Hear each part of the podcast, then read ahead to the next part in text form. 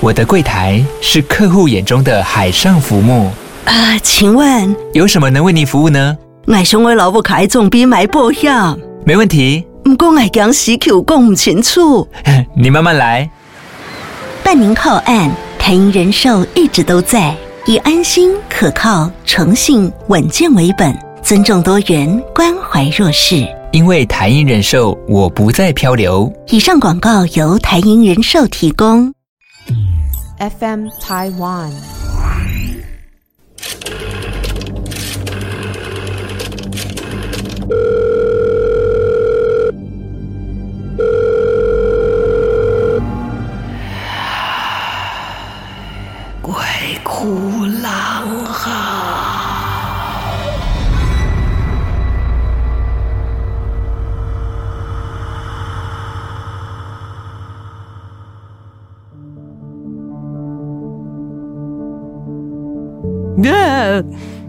这节目就是要吓吓你嘛！好，欢迎来到《鬼哭狼嚎》，我是郎祖筠。结果不知道有没有吓到你，但是吓到我们的录音师，吓到恒毅，然后又是在这种恐怖的氛围当中，他笑了，因为他觉得说怎么会吓到我？好，我们继续上次跟大家说的故事，就是真实发生在我身上的。我家来了一只鬼。上次讲到呢，在一个不平静的晚上，外面是风雨。然后呢，那一天我心里不安，总觉得这只女鬼就要从墙上下来了。带着这恐惧的心，我抱着爸爸的圣经，念珠十字架就睡了。睡到半夜，觉得一阵强光。我醒来以后，看看四周，一抬头，在我的正前方的上面，就有一张所谓的观世音菩萨显灵的照片，他现真身。好。当我抬头往上看到那张照片的时候，我吓傻了，因为原本是照片的状态的观世音站在龙背上的这一张照片，居然变成影像。是的，它动了。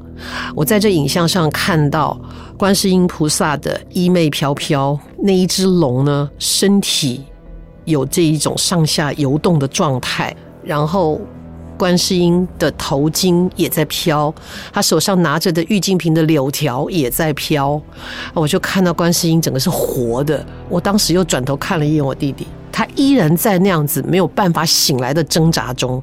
当然事后我母亲就说他没有缘分，然后我就看到，天哪，这是一个什么画面？可是，在那一瞬间，我突然觉得我我好像不用那么害怕了，然后。就在心里面有这个想法的时候，这个变成影像活过来的，像是影片一样的这个观世音菩萨呢，他突然间回头看了我一眼，我瞪大的眼睛看着这个回头看我的观世音菩萨，然后他非常慈爱的对我点了点头，然后又把头转回去，继续这只龙继续的前行。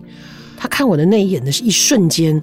我真的知道那是什么感觉，我安心了。我心里面的感觉是，那只鬼应该被他带走了，这件事情应该被他处理掉了。虽然我没有办法动弹啊，当时是不能动弹的，只有头可以动。然后在下一秒钟，当我觉得心安，觉得放下心，觉得有一种幸福感，觉得有一种被人疼爱的感觉的那个瞬间呢，整个的房间啪一下子又恢复到原先的黑暗的状态。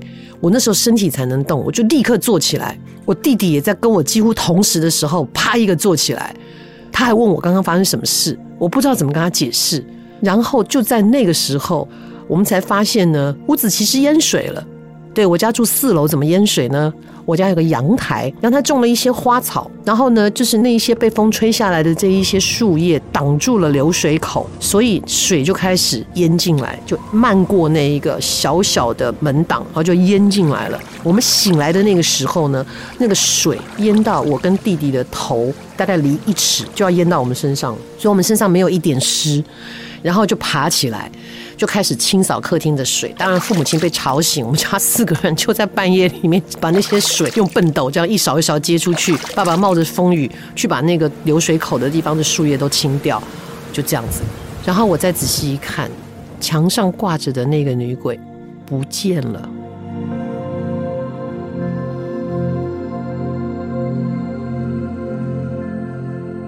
啊，真的是解下我的心头大患。太可怕。这一年多，我我现在想想，我都想说，这个十岁到十一岁的小孩，这一年到底是怎么过的？好可怕。然后我想，我的神经也够大条，因为是一般人可能要去看医生了，你知道吗？我居然没有，我也就平安长大了。哦，虽然挨了一刀。然后这件事情呢，过了之后，有几件事情改变了。一个是我发现我的体质变了，不是那种生理上健康的体质变了，是精神上的。就是我开始会感应到一些事情，我看不见。我很庆幸我看不见，我没有阴阳眼啊，我看不见。我只是会接收到一些磁场，然后我也渐渐的发现说，只要我不去想，只要我不在摄影棚说，就还好。就相安无事，只是有的时候你就不要踩到它嘛，你知道吗？就是不要撞到它，你绕过它，而且你感应到的这一些魂体也不见得知道你感应得到它，相安无事。然后甚至呢，也不知道为什么，就莫名其妙的跟观世音菩萨很有缘。我是可以感应，我不敢说我一定是对的，但是我的感应会告诉我，这一个所谓的观音祠、观音庙、观音坛里面。我们说进驻在里面的这一个 spirit，这个魂体是不是真正的观世音菩萨？你知道有些时候不是。我在大学的时候有一个非常奇特的经验，学校那个时候国立艺术学院就是现在台北艺术大学的前身，是在芦洲。芦洲离巴黎蛮近的，所以因为芦洲真的是十一点夜市就关了，有的时候我们就会往比较远的地方就去啊，晚上夜游。当时就跟朋友开着车，那天非常非常的热。虽然坐在车子里面吹冷气，还是微微的有薄汗，因为他买的是寒带车，冷气不甚强哈。我们就开着开着，经过了一个观音祠，然后我突然间就心生奇想，我心想说：“哎，我跟观世音菩萨这么有缘，那我是不是就下去看一看呢？”那天是晚上，然后你从外观看呢，哦，它很宏伟，三个山门啊，然后呢，里面灯火通明，也点了很多烛火之类的。我刚说了。天气很热，坐在车上还微微出汗。朋友就把车停在路边，我就开门下去要往山门走。可是就在我车门打开，我双脚站在地上之后，一阵奇特的寒意窜到我的身体里面，寒毛直竖。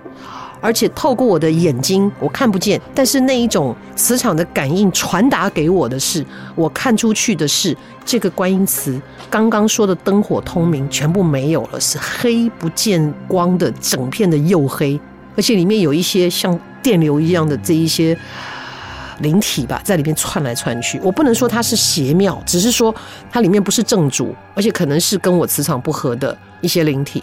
我遍体生寒。立刻，我转身拉开车门坐回去。朋友他没停车呢，引擎都没熄呢。他说：“哎，你不是要进去看看吗？”我什么也不敢跟他说。一阵恐怖袭来，我说：“我们快走。”车子开走，开了很远，他才问我发生什么事。我就告诉他我的感觉。相对于这次的经验，在之后我已经开始当艺人了。然后我们有一次跟着华视到金门去劳军，顺便在那边做节目。在金门呢，这个好像是山城、金城那边有一个非常出名的观音庙。据说当年那个八二三炮战的时候，以一平方公尺里面有六十六颗炮弹这样的密集度，然后这么大的一个偌大的观音庙里面，连个屋角都没有被打到。所以在当地是非常灵啊，非常灵验的一个一个观音庙，就是会保佑四方的。那天没有录影啊，我们去的第一天没有录影，所以就让大家自由行。我跟着许孝顺顺哥啊，他也很有名，他也是一个灵体的人啊，有修啊。然后跟顺哥啊，跟九孔啊，跟其他几个人，我们就跑去那一个观音庙去看。然后我是没有什么预设的，我只觉得说哦，好啊，观音庙很好啊，去感应一下。结果一进去没多久，是我每走一步，就是我踩在那个地上啊，那观音庙的地上，就是暖流从地底下这样子一直一直灌到我的身体里面，我全身暖洋洋的，然后甚至那个温度都让我微微的出汗，可是我觉得很欢喜，我觉得。好棒啊！怎么会有一个这么舒服，感觉人在云端的轻飘飘的感觉？然后那个热能好像在给我加持，但我当时没想这么多。然后我就发现，哎，其实平常很吵杂的人，像那个顺哥很爱讲话，或是九孔很爱问问题，居然大家都安安静静的就在那个庙里面四处的这样走动。还有当时的非常疼爱我的这个马玉琪马导播也在里面。然后我们就这样晃晃晃晃晃，然后最后就很舍不得的离开那里，因为那个氛围太舒服了，身体好舒服哦，懒懒的，我就说像在云朵里面。当我们走出来之后，过了一会，那个身上那个热流才慢慢退去，终于有人忍不住了，就是顺哥，他说：“啊，你刚刚在那个观音庙里面有什么感觉吗？”我说：“我就觉得有一股热能传到身体里面，好舒服。”他说：“我也是。”然后接着九孔就说：“哎，我也有感觉到。”顺哥那时候还开玩笑说：“啊，九孔这么迟钝的人都有啊，那一定就是有了。”那因为我们的导播，呃，马导播他本身是修习这个密宗的，哦，他也是有一些心得，他就说：“嗯，很好，这是在菩萨给我们加持，就是菩萨在加持我们，所以这样子的一个状态是非常好的。的确，我们也带着非常愉悦的心情离开这个观音庙，就是你你会碰到不一样的。”这个就让我印象非常的深刻，我我也很尊敬他的灵验哦，因为你看这样子密集的炮弹，居然都没有伤害到他一个屋角跟墙壁，所以从那时候开始，我就是跟观世音菩萨有一种奇怪的缘分，甚至有一次坐计程车的时候，哦，我告诉各位，我坐计程车的经验真的很丰富，我真的很想开另外一个节目讲计程车。因为大隐隐于市，你真的不知道你会碰到什么样的司机。因为有一些人他不是为了要谋生，他是因为别的原因，比方说他想要多看看更多不同的人呐，或者是他打发时间呐，哦，各式各样的理由都有可能的。我就遇到一个面色非常慈蔼的一个一个司机啊，年纪比较大一点点，我那时候好年轻，然后上车就一样嘛，哦，对，哎，你好，谢谢，麻烦你，我要去哪里？呃，这是我一贯的这个。家教，然后那个司机先生就哦好就在，可是我就发现他会从照后镜里面看我，可是那看我的眼神是很安定的，他就是这样打量打量打量，结果过了一会儿，大概开了大概十分钟左右，那司机先生就突然说：“小姐，我可以问你一个问题吗？”我说：“哦，当然可以啊。”说有没有人跟你说你跟观世音菩萨很有缘？嘿。这很惊吓哎，陌生人哎，有这么多的神明，有这么多的这个 Holy Spirit，他挑的是观世音菩萨，下观察我很久。我说，哎，您怎么会这么说？他说感觉，我没有多问。我觉得他可能也是一个修行，可能有德的人吧，就是可能跟别人不太一样。他说，嗯，我知道。他说：“你就好好的哦，你跟观世音菩萨很有缘，你就不要想说是一个信仰或什么的，你就把他当成是你的朋友。你有什么困难，你有什么，你就跟他说，他会帮助你。”哇，我我我那天也是很惊讶，没有到惊吓，我只觉得天啊，冥冥之中你真的不知道你会遇到什么事情。有的时候我们对于一个信仰，是因为我。哦，相信他的教义，或者是我愿意去实践啊。比方说，基督精神哦，基督化家庭啊，或者是说，你愿意像像观世音菩萨这么慈悲啊，这个地藏王这么慈悲，都可以，都是好的，都是向善的，都是让人有大爱的。可是这么多，他单挑一个观世音菩萨，还特别告诉我，所以我就觉得好奇妙哦，甚至呢。我们都喜欢到庙里面抽签嘛，哦，然后我我在南部的文武庙，然后也是去那边玩，就抽了一个签。那个诗签上面说什么呢？我那时候还是大学生，诗签上说：“哦，你要学习这个道法岐黄，如何如何如何。”我就想，嗯，我我是要去修道吗？很奇怪啊。然后就在同一个礼拜。我回到台北也是经过一个比较小型的一个观音祠，然后我就说：“哎，既然跟观音有缘，我也来抽个签吧。”抽个签，真的很奇妙。同一个礼拜，不同的地方啊，文武庙是呃关圣帝君嘛啊，然后呢北部的这个是观音祠，然后。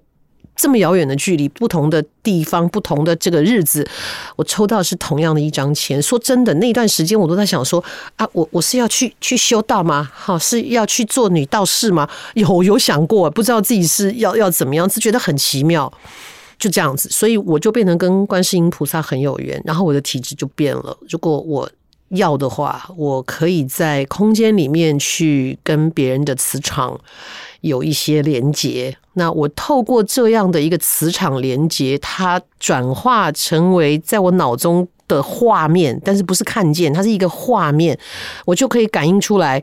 嗯，在我附近的这个灵体呢，它是男的、女的、老的、少的，身上穿什么衣服，但是他们的五官我是看不见的，五官看不见，但是可以感受到他们的情绪。呃，几乎我们都不会有交集。可是如果我一直在说的话，他们会被我说的话吸引，然后会靠近我。这个尤其在摄影棚里面，啊、呃，很多这一类的事情发生。然后再来一个，当我母亲后来开始已确定她的信仰的时候，她有去找高人去请教。因为我长大以后，我才告诉她，那一年我被一个女鬼残害。那我妈妈也才回忆说，难怪那一年家里怎么样都不顺，怎么样都轮流生病。然后她去问了，那答案也真的很好笑哎。那答案就是说，哦，的确有这件事情呢。这个呢是呃从我父亲那边父系那边来的冤亲债主。我的妈呀！也不知道是我妈故意赖掉还是怎样，说是我父亲那边的哦，就你知道吗？父母都会这样，你坏的哦，体质啦、过敏啦哈，然后长歪掉啦，都是另外对方的错哦，好的都是自己的啊。我妈也常这样啊，哦，你数学这么烂，就是像你爸爸；我弟弟数学好，就是像他哦。父母都是这样，反正就说是我父亲那边来的什么冤亲债主来讨债的，但是就被带走了。哎，我们不认识这一个通灵的人，他这样讲啊，他说被观世音菩萨带走，着实也把我跟我妈妈都吓了一大跳。哇，这就是我家来了一只鬼以后后续发生的事情。电视节目很多喜欢讲灵异鬼故事的嘛，我也是突然间发现我我不能在摄影棚讲，因为。有很多的所谓的地缚灵啊，或者中阴中阴身啊，这种他们会停留在这里，没有时间，没有岁月，没有没有任何的这一个界限，他们会停留在那里，然后那里发生的一些事，演绎的一些故事，他们就停留在那里看，因为跟他有关，所以其实摄影棚里面都有，但基本上不用担心，因为他们也不知道你的存在。这就是我家来了一只鬼的故事，后续的延伸。跟这个我家来了一只鬼之后，我的变化，在节目当中我会继续跟大家分享。好，喜欢我们的节目呢，可以到很多的平台哈去听听我们的节目。然后呢，最重要的，希望大家能够到 Apple Podcast 里面去留言，去给我们打成绩哈，这个很重要的。或者是呢，欢迎大家把你的亲身经验告诉我们，在节目当中会跟大家分享。未来我们也会请一些很会说故事的，或者是你请到节目当中来跟大家分享你曾经经历过的一切。但不管怎么样。呃，就算是我家真的有这个冤亲债主啊，那也就证明了很多事情。为什么我们的老祖先会说冤有头，债有主？有些时候呢，不是不报，是时候未到。这世不报，后世报。哈，所以我们还是堂堂正正的做人，不要得罪别人，不要去占别人便宜。好，今天节目到这边告一个段落，我们下次鬼哭狼嚎再见啦。